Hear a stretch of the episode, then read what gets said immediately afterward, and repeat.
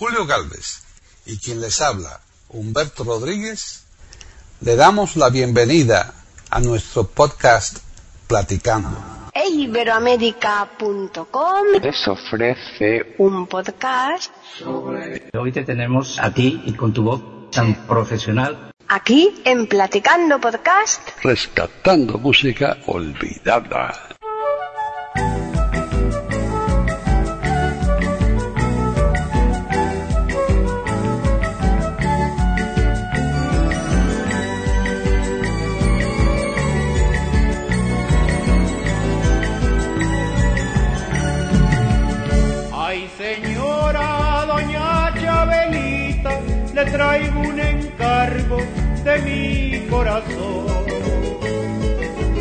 Hoy que está en su jardín muy solita, no desaprovecho esta bella ocasión. Yo quisiera decirle mil cosas y espero que usted me sabrá comprender que se quedan opacas las rosas a un lado de usted, mujer. ¿Qué tal? Bienvenidos otro día más a Platicando Podcast, rescatando música olvidada en iberoamérica.com. Soy Paqui Sánchez Galvarro y hoy la verdad que estoy yo presentando el podcast, pero el que va a hablar como mucho, mucho, porque es el experto, es Pepe Rabanal, que está aquí conmigo. ¿Qué tal, Pepe? Hola, ¿qué tal? ¿Cómo andamos? Gratamente sorprendido por dos partes, por la que te toca y por la que le toca al compositor, ¿no? ¿Por qué? ¿De qué vamos a hablar? ¿Por qué me dices a mí eso? Sí, bueno, es que si no lo digo, el podcast también es un, un poco atípico. Yo creo que nos estamos haciendo los reyes de lo atípico, ¿no? ¿Verdad? Y este sí que se puede decir que, que es un programa hecho de exprofeso, ¿no? Claro. La palabra que queda también, ¿no? Sí, sí, sí. tan profesional, porque hoy te tenemos a ti y con tu voz em, protagonista, aunque sea al 50%, que le has puesto voz a los temas de un compositor en tu interpretación, ¿no? Sí. Que yo creo que deberíamos explicarnos esa parte, te toca hacerla a ti. mucho Claro, claro. en ese sí. sentido, ¿no?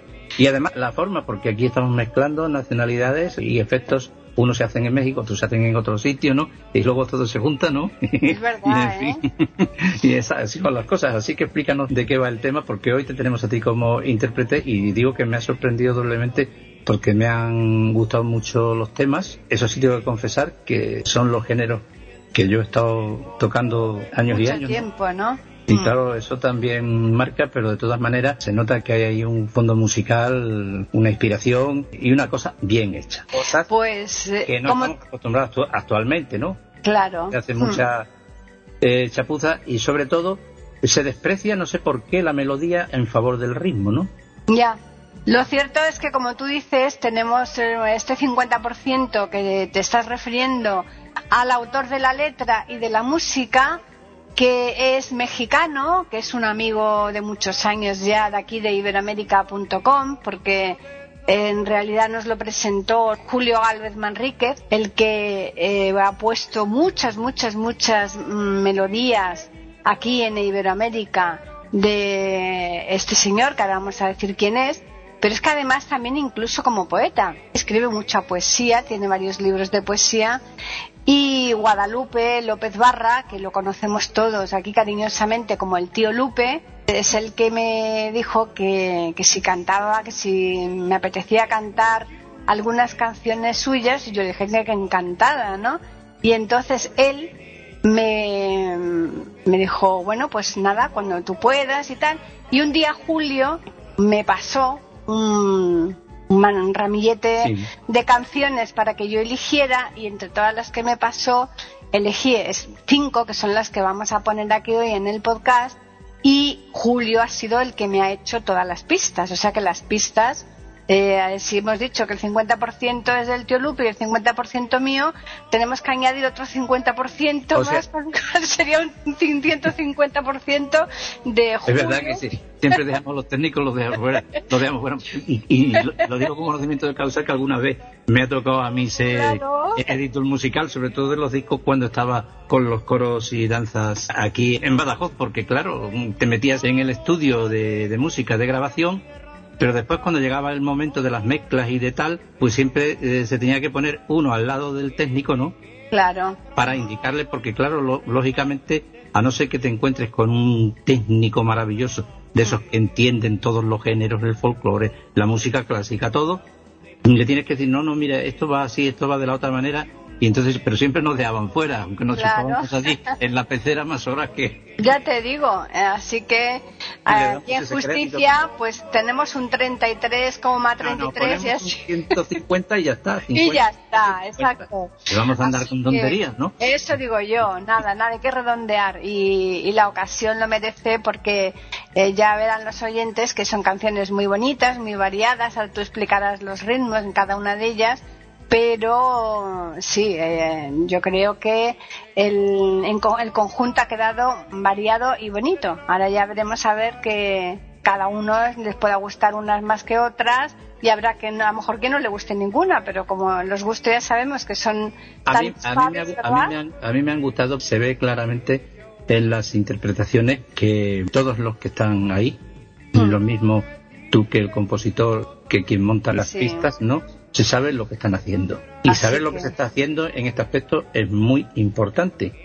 Porque además, este tipo de trabajo, ni aunque salgas de la escuela técnica con el título, hasta que no te baqueteas bien, Sí, no sabes de qué va el tema, ¿no? claro. Entonces, Ah, eh, aquí se ve que se sabe lo, lo que se trae entre manos, ¿no? Pues sí. Y sobre todo que se dominan ciertos géneros, ¿no? Claro. Pues el mismo compositor el que escribe del género, que hablaremos ahora de ellos, ¿no? Claro. Así que, ¿con cuál vamos a empezar, Pepe? Vamos a empezar, no vamos a decir género, lo decimos luego, ¿sabes? Eso, eso. Con la primera canción que tenemos aquí, el primer tema que tenemos anotado, que es Buscando una ilusión, Eso. Eh, ponemos como si fuera el Festival de Eurovisión de Canta, ¿eh? Paquita Sánchez Galvarro, y el compositor es Guadalupe López Barra, que aprovechamos de decir que el nombre de Guadalupe es eh, muy frecuente en México para llamar a un varón. Eso más, es masculino, más que a los hombres. Casi Sí. más que a, que a las mujeres, porque a las Eso. mujeres siempre le ponen María de Guadalupe o Carmen de Guadalupe o Mercedes de Guadalupe, pero sin embargo el hombre va a Guadalupe solo, ¿no? Sí. Entonces, bueno, pues lo aclaramos para que no pase lo que pasa algunas veces, ¿no? Eso es. Se Sí, confunde sí. lo que el nombre es Guadalupe. Vamos a escuchar Buscando una ilusión.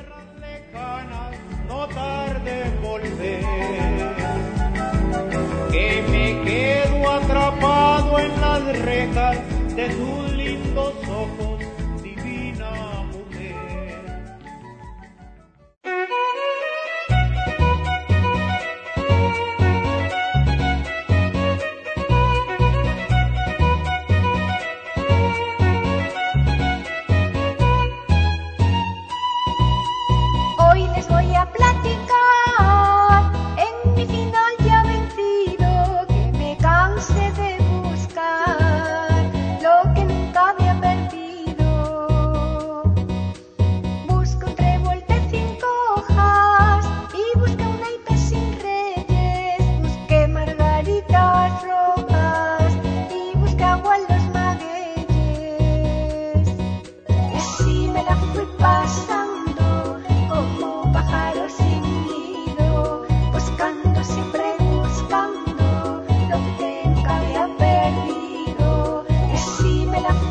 した。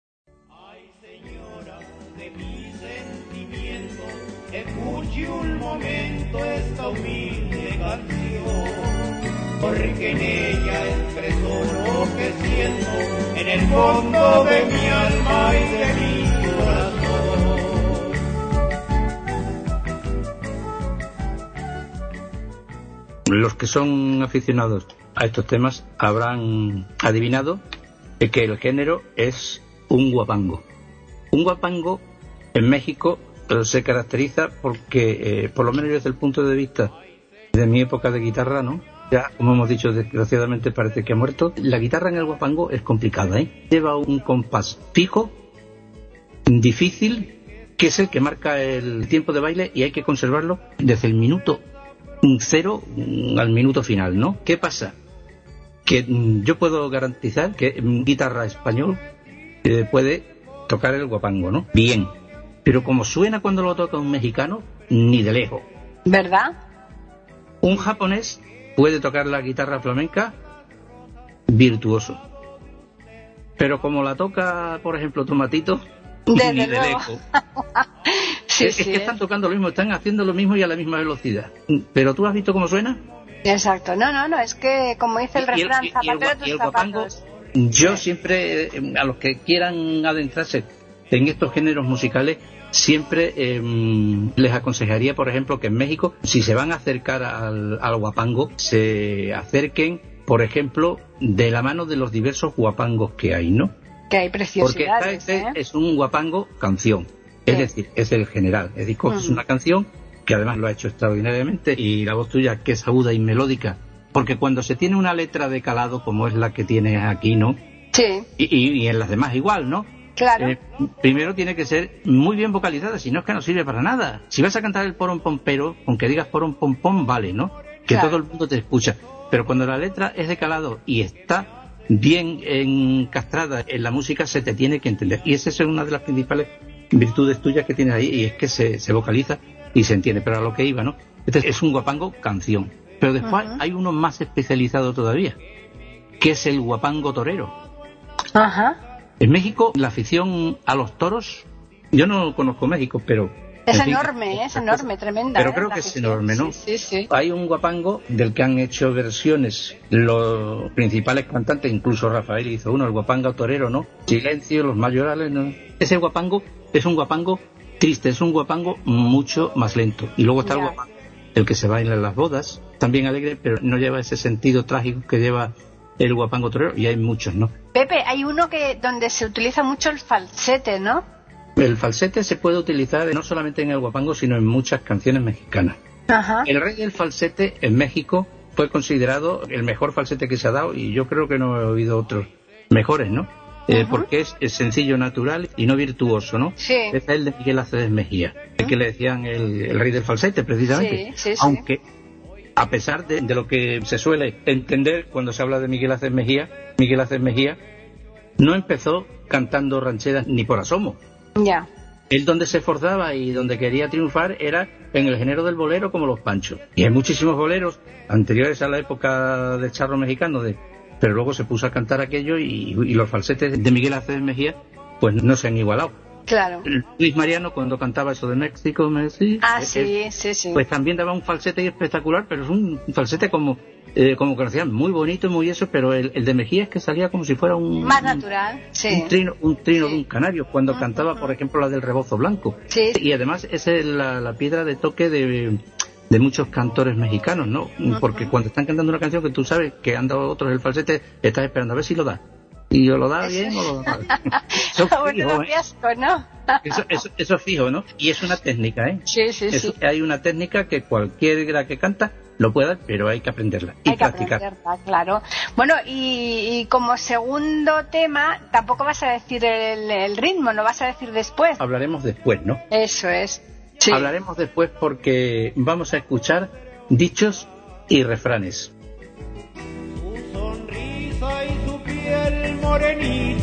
Y esos ojos negros que me hacen soñar.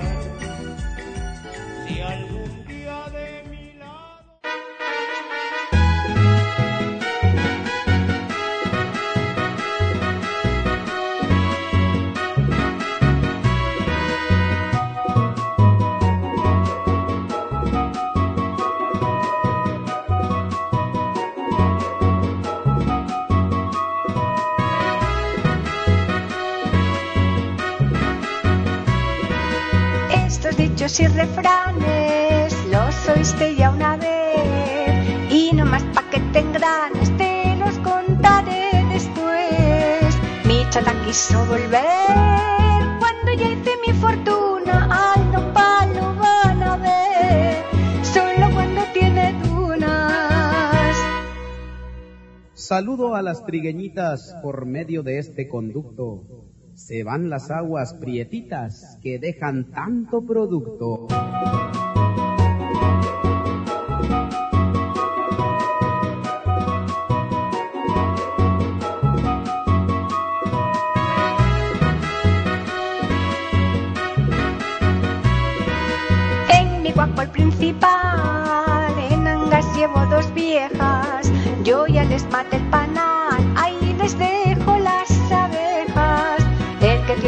Tamaños, tiene vieja y tiene amantes. No hay mal que dure cien años, ni cabestros que lo aguanten. Yo no comprendo tus males, por cualquier cosa te enojas. Al que nace patamales, del cielo le caen las hojas.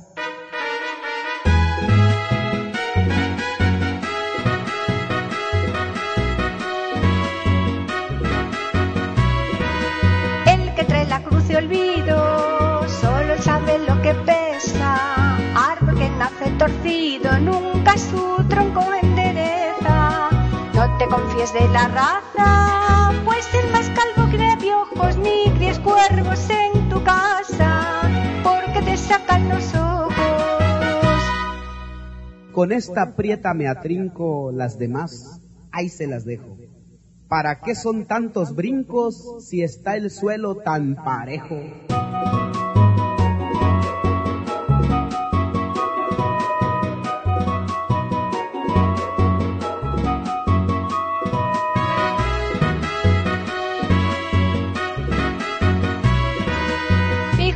Deshojo tres rosas y por eso trae rencillas.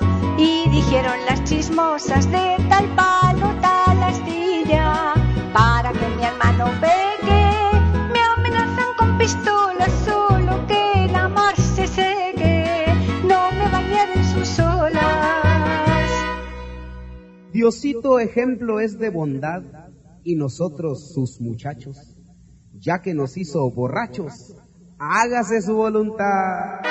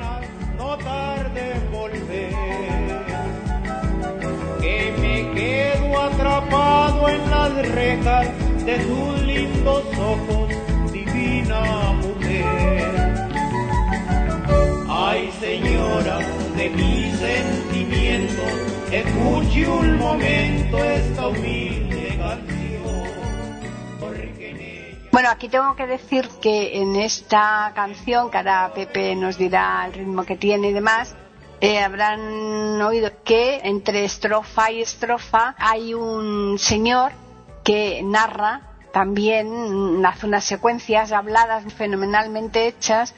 Este señor eh, se llamaba, porque ya no vive, se llamaba César y lo hemos rescatado de una grabación antigua que teníamos porque hace unos años tanto Julio Galvez como este señor tenían un dúo de, de música ahí en. México. Este señor era el que cantaba, César, y Julio era el que interpretaba, ¿no? En el órgano, lo- lo- la guitarra, lo- donde tuvieran que actuar y demás, ¿no?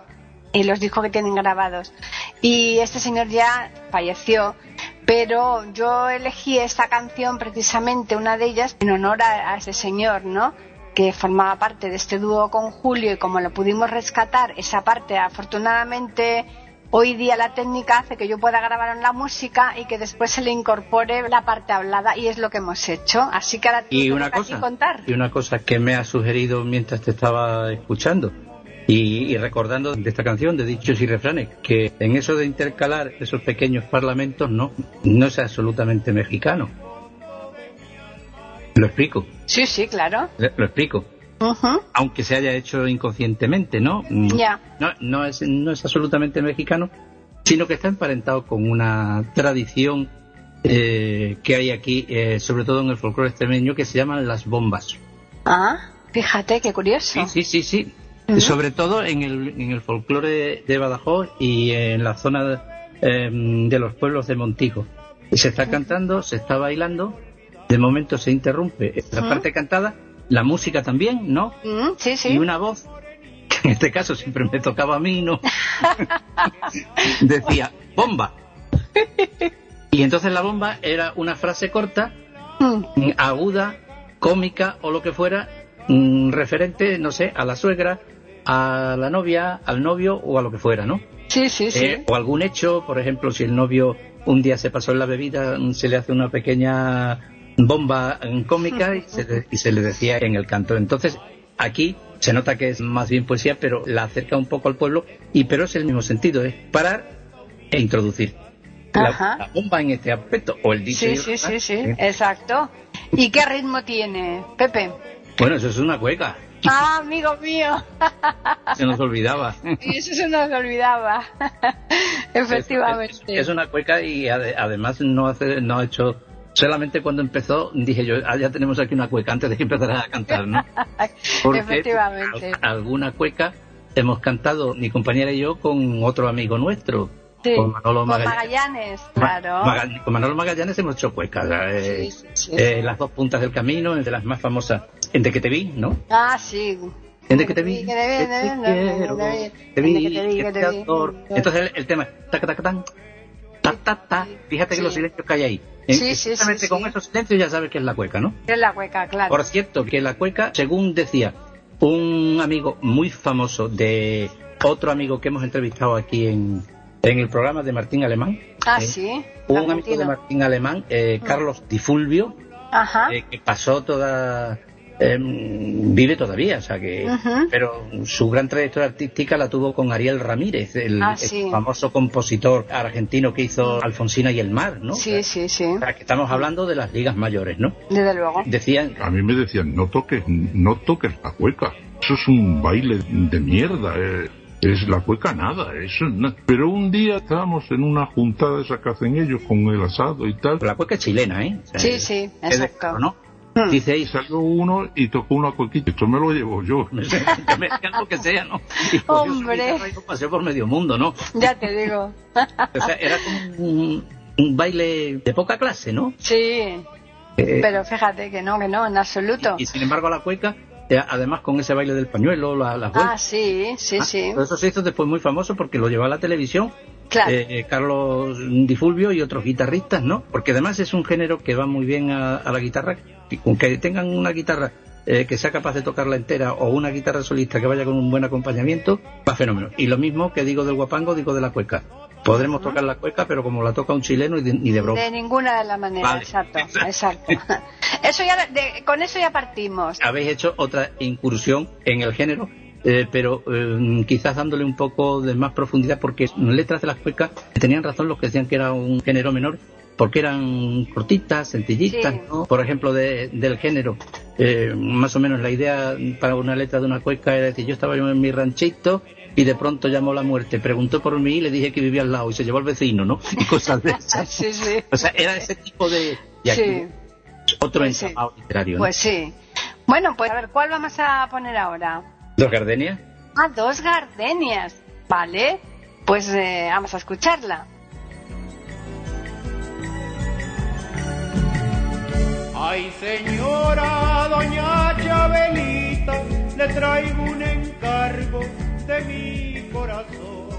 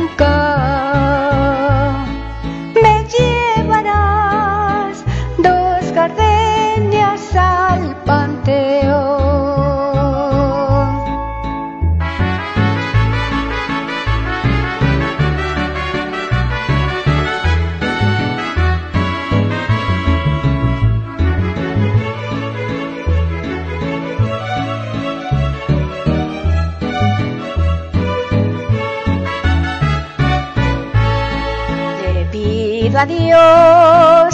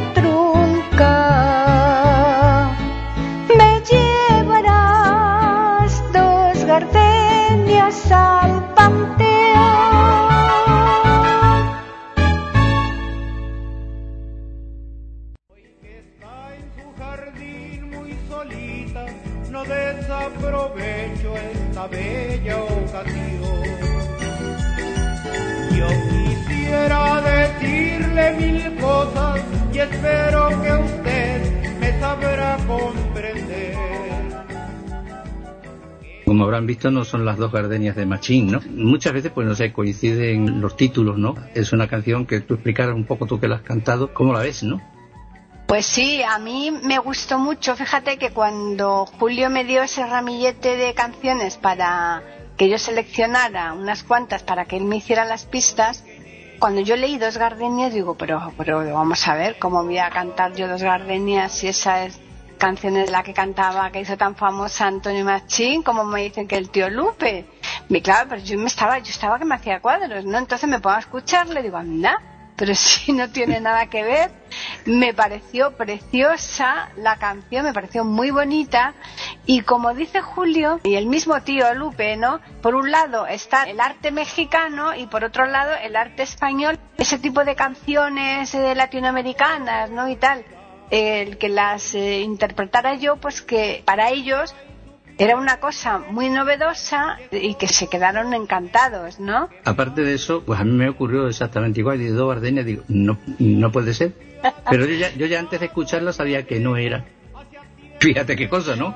claro, claro. Digo, esto es una coincidencia. Hay a veces que yo no sé cómo componen los demás. Por supuesto, cómo compone Guadalupe, ¿no?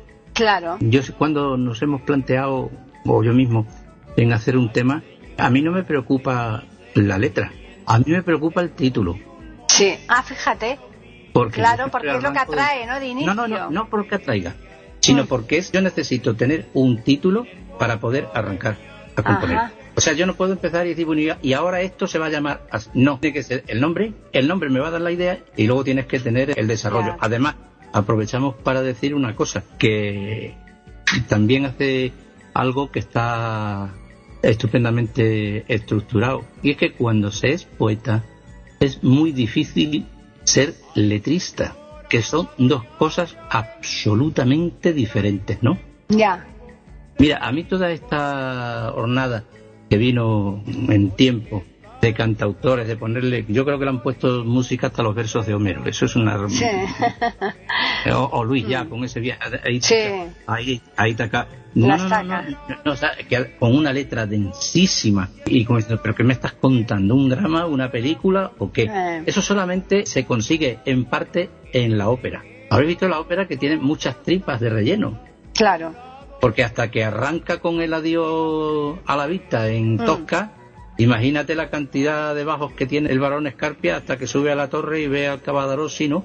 Y Claro. entonces empieza ya con el tema. Hay lo que se llama relleno. Lo que pasa es que tiene que estar también bien hecho, ¿no? Hombre, claro, por supuesto, está claro. eso Y, siempre. está también- y se apoyan, mm, ¿qué diré yo?, en los recitativos, ¿no?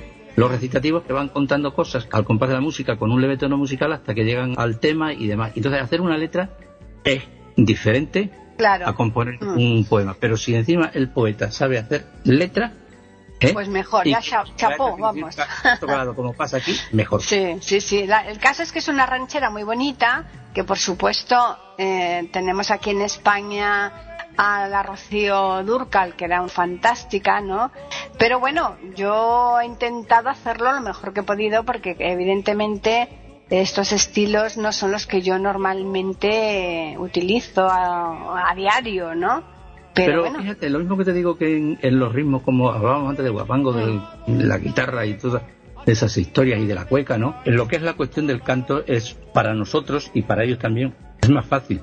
Porque Ya. todos estos géneros entran dentro de la categoría que yo los tengo, a lo mejor no, no ese es el nombre adecuado, yo lo tengo en, de, de los géneros que se llaman músicas falseadas. Imagínate Ima- imagínate em, que yo digo música falseada y se creen que estoy insultando al, al sí, compositor. sí, que estás No, no, no, falseando no, la cosa, no, no. No es eso, música falseada es que cuando tú empiezas a tararear o a hacer un tema, ya inmediatamente sabes, tanto el que escucha como el que toca, como el que compone, lo que viene a continuación. Sí, sí. Eso se llama falsear. Yo digo, la, la, la, ya sé lo que viene detrás, ¿no? Ajá, Entonces, ese sí. género se llama música falseada y eso es tremendamente popular. El genio de la música falseada era Agustín Lara, o sea que Ya, desde luego. lo tengo muy calado, ¿no? Los tonos menores y de pronto es la mayor, Ya. ¿sabes? Y, y ya se rendía el pueblo, ¿no? Exacto. No sé si lo hacía posta. Sí, pero sí, sí. Bueno, no, yo seguro, porque era, eh, era un Era maestro. un genio, ¿eh? Ah, un gesto, Entonces, cuando te digan, eh, has falseado la música, y tú dices, Eh. sí, a mucha honra. Exacto. Así que ahora nos vamos a ir, hemos estado en México y en Chile, ahora nos vamos a ir a Colombia, no vamos a decir el género Después. todavía, lo diremos después, pero el título sí, que ¿cómo se llama el título que vamos a escuchar ahora? El sangre azul. quedan opacas las rosas a un lado de usted, apreciable mujer.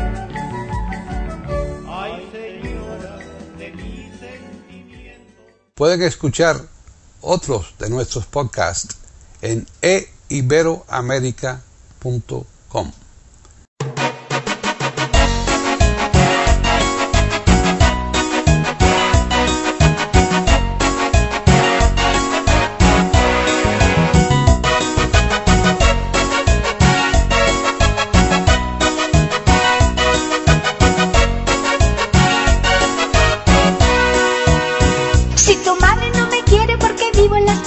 que se vaya al diablo. Su desaire no me hiere y si bien hablar me quiere, yo tampoco le hablo. Ay, que suegra tan fijada en ver mis puros defectos, siendo yo tan tierno. Que llegue en la madrugada como araña fumigada, que vaya al infierno. Y empieza a maltratarme, pero lo más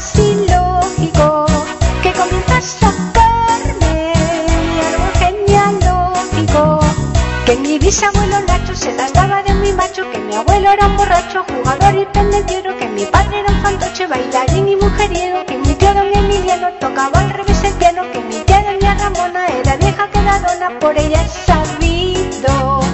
A mi madre la han vendido muchas veces en sentido vieja sin marido.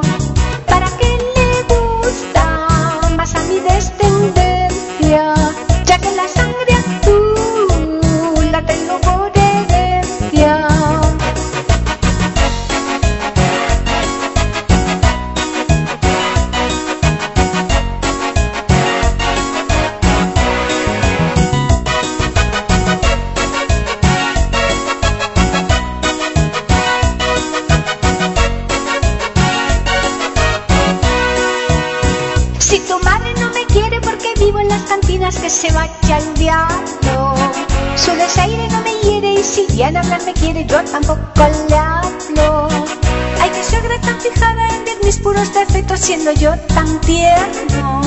Que llegue en la madrugada como araña fumigada que vaya al infierno.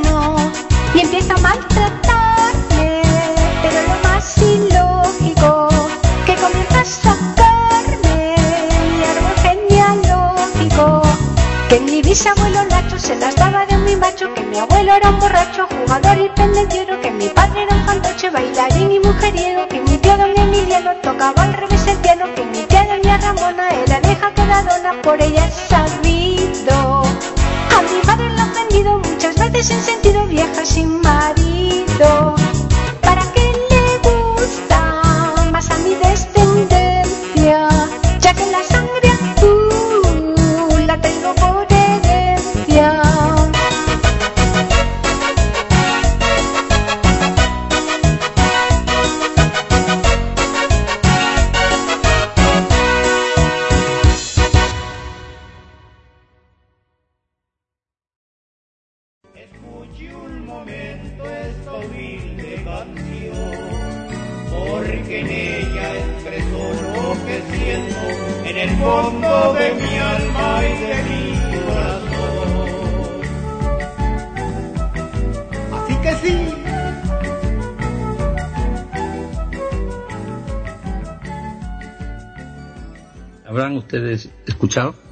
El Sangre Azul es eh, una canción con letra pues, más o menos humorística o satírica, ¿no? Sí, totalmente. En, en ese sentido.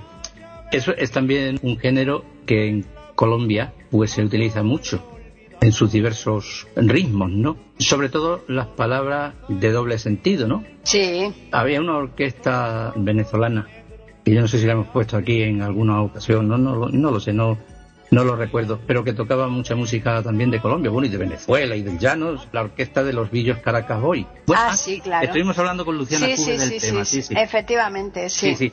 Eh, Villo Frometano lo que hacía era utilizar mucho el doble sentido, ¿no? Sobre todo en la cosa picante, ¿no? Claro. Aludiendo a las relaciones amorosas, a los piques sexuales y todo, pero siempre con el doble sentido. Decir, no, yo no he dicho eso, he dicho lo otro. Yo he hecho lo otro, si tú que eres mal pensado. Y aquí, esto, en vez de utilizar el doble sentido, pues utiliza otro recurso que también utiliza mucho en la música de Colombia, que es el satírico, ¿no? Eso meterse es. con fulanito, meterse con menganito, pero sobre Eh. todo dentro del buen rollo, como se dice, Eh, ¿no? sí, normalmente. ¿Qué ritmo, eh?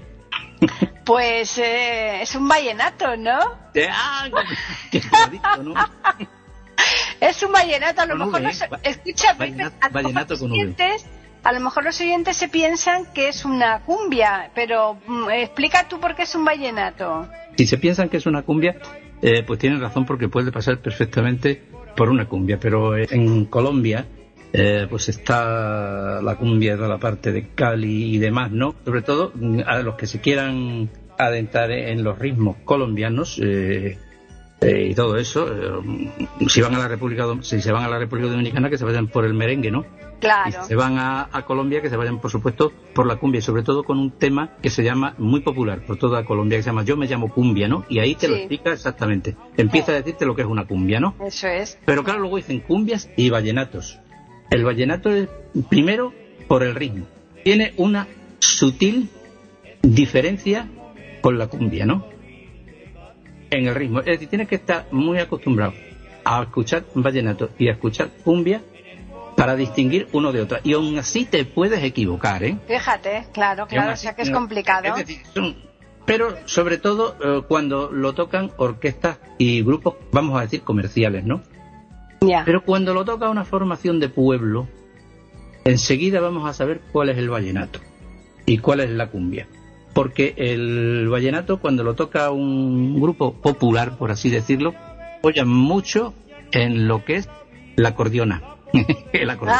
Ah, Lo mismo que los argentinos se apoyan en el acordeón para los ritmos de chamamé, ¿no? Sobre todo en el norte, de donde Sí. es Martín, ¿no? sí, sí. amigo Martín, pues, el- y allí la música chamameña, vamos, ahí hay además campeonatos, festivales, se ponen el acordeón, los balleneteros, por así decirlo, ¿no? Se apoyan también en el acordeón. Si te lo toca una orquesta comercial, pues tocan el piano, eh, las pistas comerciales, eh, lo que haya, ¿no? Claro. Y sin embargo, la cumbia es que siempre tiene un ritmo ligeramente diferente y además que va siempre contrapunteado con una percusión, con un golpe de percusión, que puede ser en una clave cubana, aunque no suena igual, o puede ser en un golpe de platillo en batería, ¿eh? que va. Sí.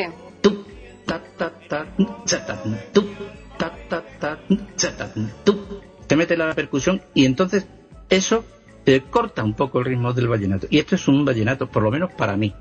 Ahora que, haya querido, que se haya querido hacer una cumbia, pues, un día hablé con ellos y se lo preguntáis. Y Exacto. de la duda. ¿Eh? Sí, eso bueno, lo preguntaremos. lo Y además, ¿el vallenato no va una pizquitina más, más rápido o no? Va más rápido, sí. Va, Sí, va, rápido, va un poquito más rápido. Y mm, como ejemplo de vallenato, un po- un tradicional, ¿no? Mm. El de siempre, ¿no? El de Solera. Es uno, mm, precisamente, hemos comentado antes a micrófono cerrado, que se llama Carmen Bolívar. Ah, sí, en claro. Bolívar, tierra de ensueños Sí, luz sí. sobre tu suelo. Exacto. Taratatan, tatán, Dice, es Eso, eso es un vallenato. Ujú. bueno, pues como cierre de este podcast, ¿qué canción vamos a escuchar ahora? La que nos queda, eh, es nostalgia. Nostalgia, así que vamos a escucharla y ya, También. ya Bueno, contamos. luego lo digo. Eso es, así que vamos a escucharla. Escuche un momento esta humilde canción, porque en ella expreso lo que siento en el fondo de mi alma y de mi.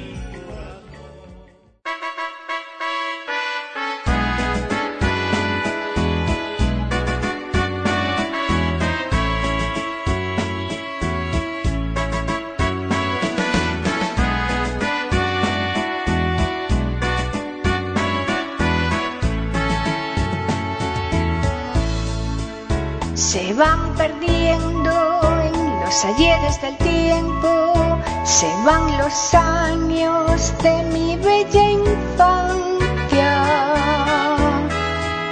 Se van seguidos por mi adolescencia, envuelta en amores de sutil fragancia. El amor de mi madre, su ternura y pasión, ni tiempo ni nadie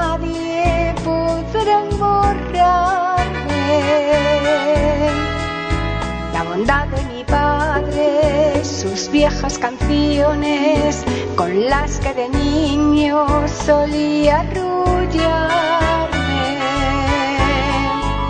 Esta tarde de invierno el recuerdo venido a llenarme de calma. Los recuerdos tan bellos de los años aquellos me alimentan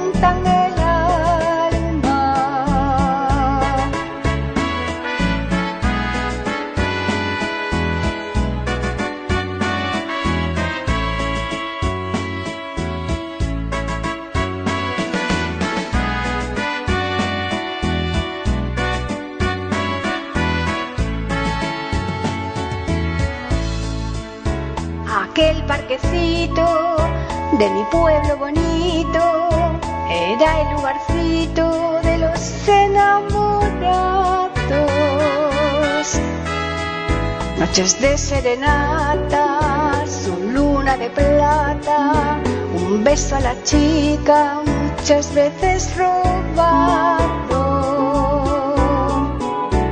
Nostalgia bendita, al caer la escarcha, con mucha insistencia,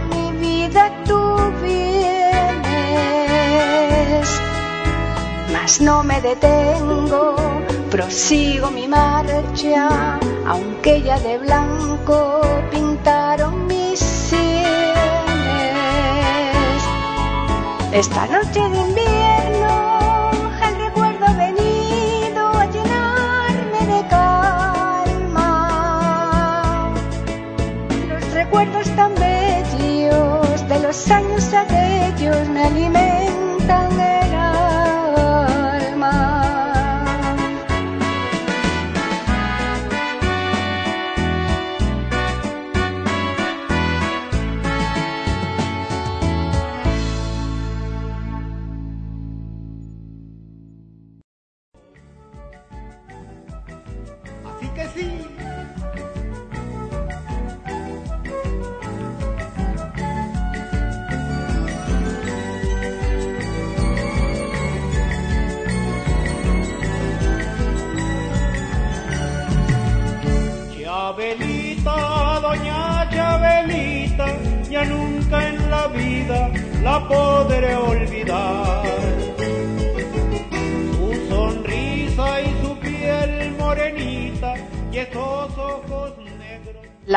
Que esta canción, este vallenato, eh, tiene tela para cantarlo no es por nada, sino por la cantidad de tiempo que hay que estar prácticamente sin respirar. Eso yo dije, no sé si seré capaz. Eso ¿eh? se llama fiato.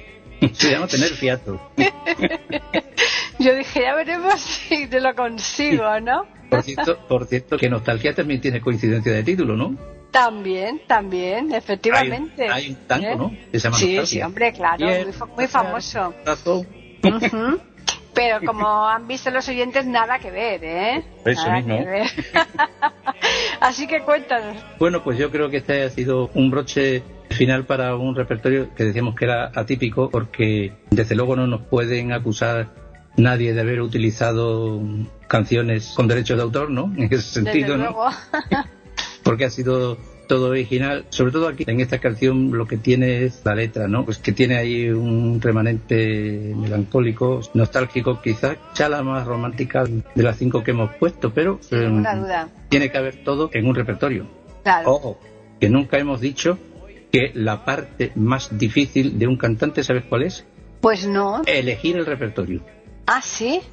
Saber elegir el repertorio, Sobre todo para un cantante, para cantante en la zona en que nos estamos moviendo, es decir, Claro. que Ujú. un concierto, que se ahora llama por concierto, que se llaman recitales, que va una Sí. canción detrás de otra, tal. Hay cantantes eh, que son monotemáticos, ¿no? Que ya sabemos cuál va a ser la siguiente y Ya. el que lleva, y hay intérpretes que eligen, o sus directores musicales eligen a la perfección. Es tan importante el desarrollo del concierto, de la actuación, como el que tú sepas elegir lo que tienes que hacer, ¿no? Algunos dicen, no, yo es que voy al público a ver que... No, no, no, a mí me da exactamente igual. Como decía, hoy le estamos nombrando de más, ¿no? Como decía Martín, yo me fijo en una señora y parece que le canto a ella sola y entonces ya me tranquilizo y, dice, y ya les va gustando y ya... Y Sí. dice, aunque no me dan bola, ¿no? Dice, cuando digo, cuando me- las miro a ellas y parece que les estoy cantando, ya se ponen todas muy contentas, Muy ¿no? contentas, ¿no? Claro. Pues- Pues, Pero claro, hay que, hay que, hay que saber elegir. hay que por saber elegir. Pues ¿Con en este canción- caso, ¿Con qué canción entras? ¿Con qué canción continúas? Y sobre todo, con la que sales. Y eso el Mm. director musical o el propio intérprete lo tiene que saber. Y en este aspecto, pues aquí hemos ido sobrado de, de música porque ha habido tema melódico, que es una cosa que a mí siempre me gusta. Letras que sin ser de la profundidad de los poemas homéricos son adecuadas y van Eh. sobradas de lirismo y de sentimiento para lo que es una canción. Claro. Luego, sobre todo, también los ritmos, que, que los domina, que los hace, y ojalá fuera yo capaz de hacerlo, ¿no? Eso te lo El, digo ca- sinceramente. el caso es que si ha salido bien, pues bien. Si ha salido mal, la culpa es mía porque las he elegido yo y yo lo que quería es mm, dar variedad, ¿no? Eso es el ABC de, Claro. repertorio. Primero la variedad. Entonces yo dije dar variedad porque el tío Lupe tiene, no sé, como 200 o canciones o más, ¿eh? tiene muchísimas. Así que yo dije, bueno, vamos a intentar que sean diferentes para que los oyentes, pues bueno, vean que el tío Lupe, yo no, no por mí, sino porque que el tío Lupe hace canciones muy diversas, tanto en la música como en las letras, ¿no? Exactamente, ¿no? Eso es así. Eso es una cosa que se ha quedado muy patente y que me alegro mucho que me hayas llamado para esta, Sí, sí. para esta edición del, del programa.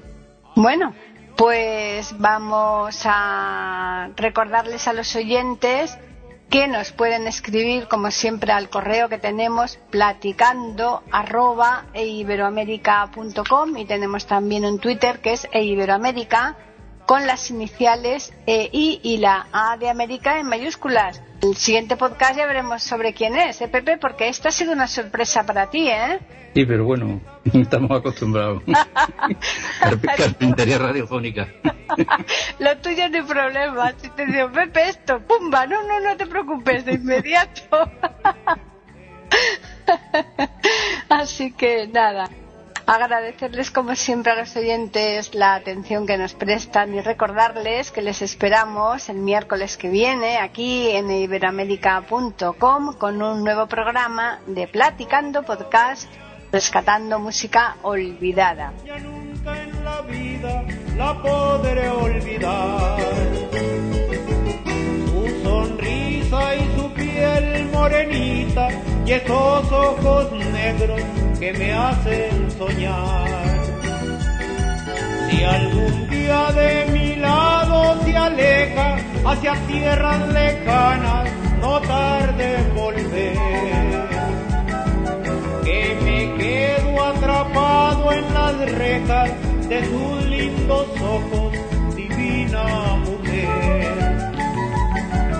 Ay señora de mis sentimientos, escuche un momento esta humilde canción porque en ella expreso lo que siento en el fondo de mi alma y de mi corazón.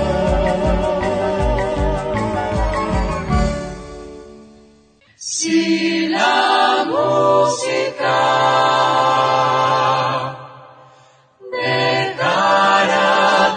existir,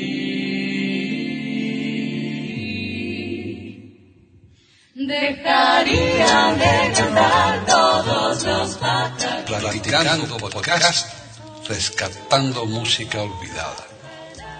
Aquí encontrarán compositores e intérpretes de antaño. Participación de oyentes que lo deseen, con creaciones propias o aquellas que quieran rescatar.